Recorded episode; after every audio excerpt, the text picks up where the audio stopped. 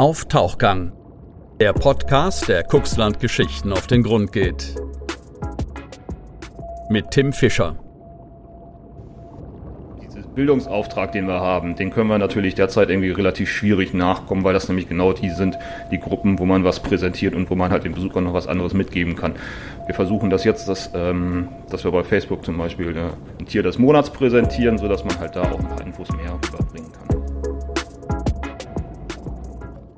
Ja, moin Pierre Grothmann. Schön, dass Sie sich die Zeit für uns genommen haben. Wir sind heute hier im Zoo in der Wingst und Sie sind der Zoodirektor. Wie wird man das eigentlich?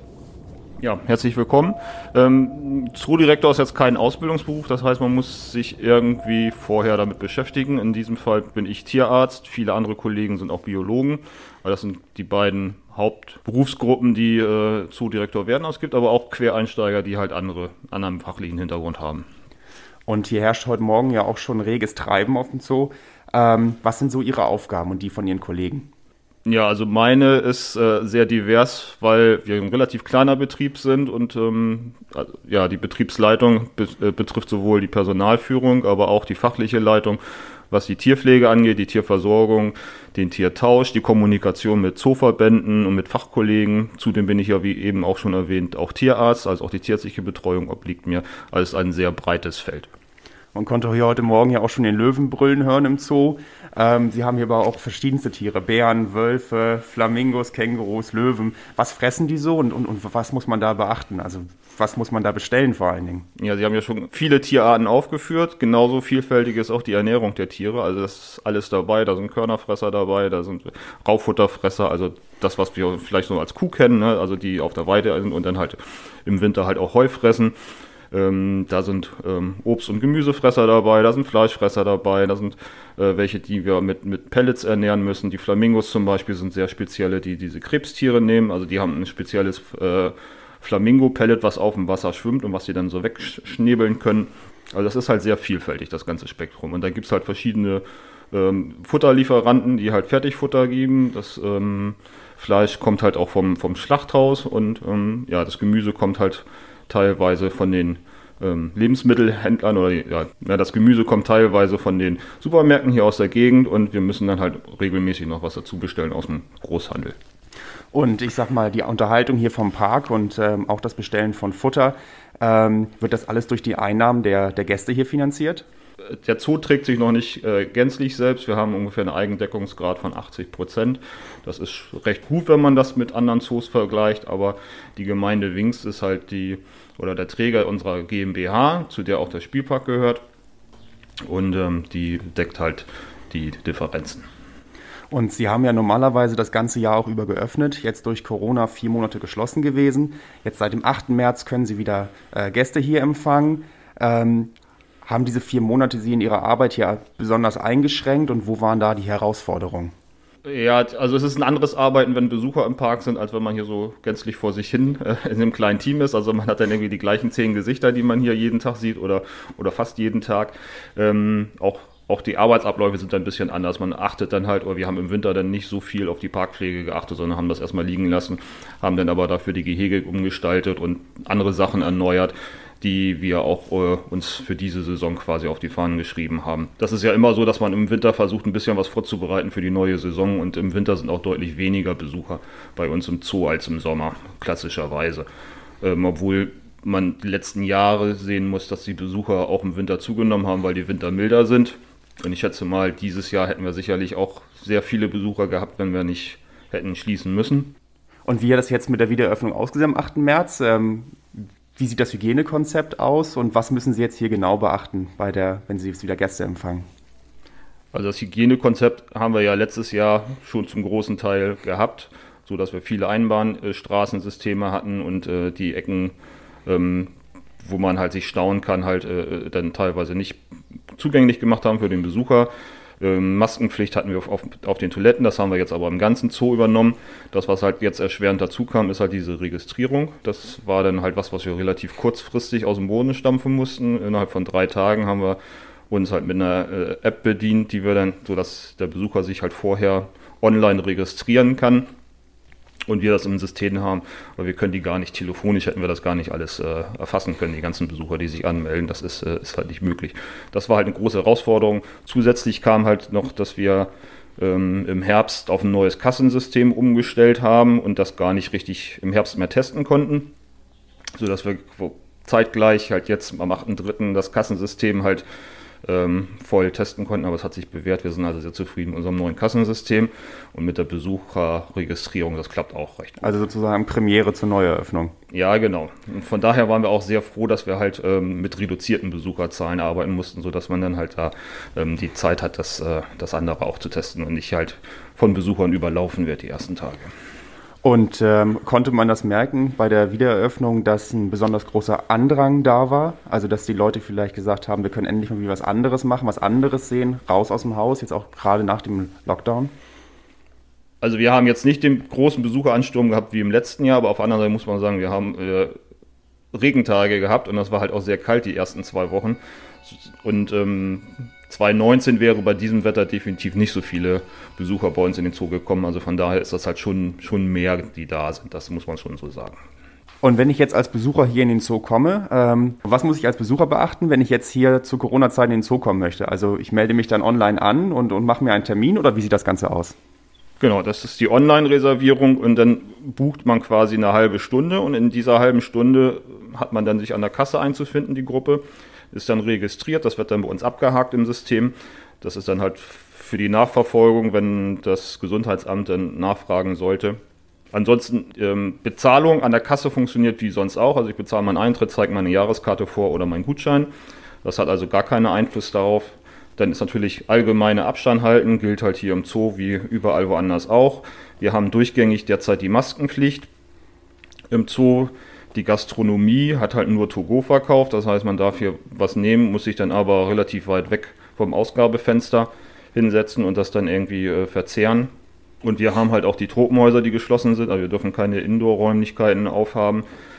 Und ähm, wir können halt auch, das, das haben wir aber im letzten Sommer auch schon gehabt, dass wir gar keine Schaufütterung mehr machen können ne? und auch gar keine Besucherführung. Also alles, wo sich Grüppchen ansammeln und wo man dem was erklären kann, äh, das fällt weg dieses Bildungsauftrag, den wir haben, den können wir natürlich derzeit irgendwie relativ schwierig nachkommen, weil das nämlich genau die sind, die Gruppen, wo man was präsentiert und wo man halt dem Besucher noch was anderes mitgeben kann. Wir versuchen das jetzt, dass, ähm, dass wir bei Facebook zum Beispiel äh, ein Tier des Monats präsentieren, sodass man halt da auch ein paar Infos mehr rüberbringen kann. Aber also, das ist natürlich sehr übersichtlich. Also gibt es dann auch da alternative Konzepte schon? Ja, aber es ist nicht das, was wir uns eigentlich wünschen. Also wir hoffen, dass wir den, den Bildungsauftrag ähm, dann nach der Corona-Zeit wieder deutlich mehr nachkommen können.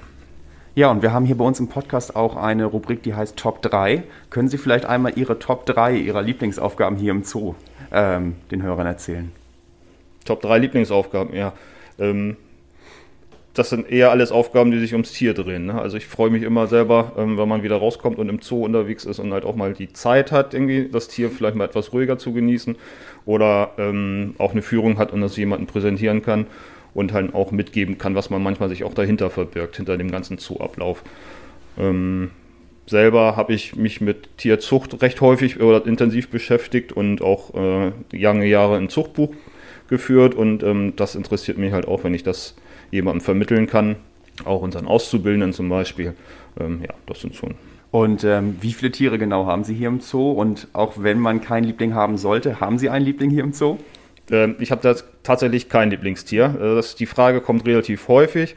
Ähm, man beschäftigt sich ja immer wieder mit neuen Anlagen und ähm, der Zoo entwickelt sich ja ständig weiter und dann beschäftigt man sich auch mit neuen Tierarten oder mit anderen Tierarten intensiver, die vielleicht auch im Park sind. Und dann gibt es halt immer wieder sehr interessante Einzelheiten, auch biologische Fakten zu Tieren, die einen dann faszinieren und von daher ist das dann immer so, dass man halt doch regelmäßig neue Faszinationen hat.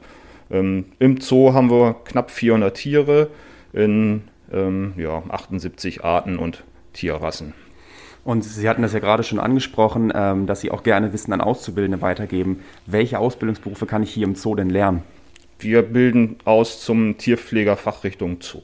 Also es ist ein recht spezieller Ausbildungsberuf und ähm, ja, die Berufsschulklassen sind relativ klein.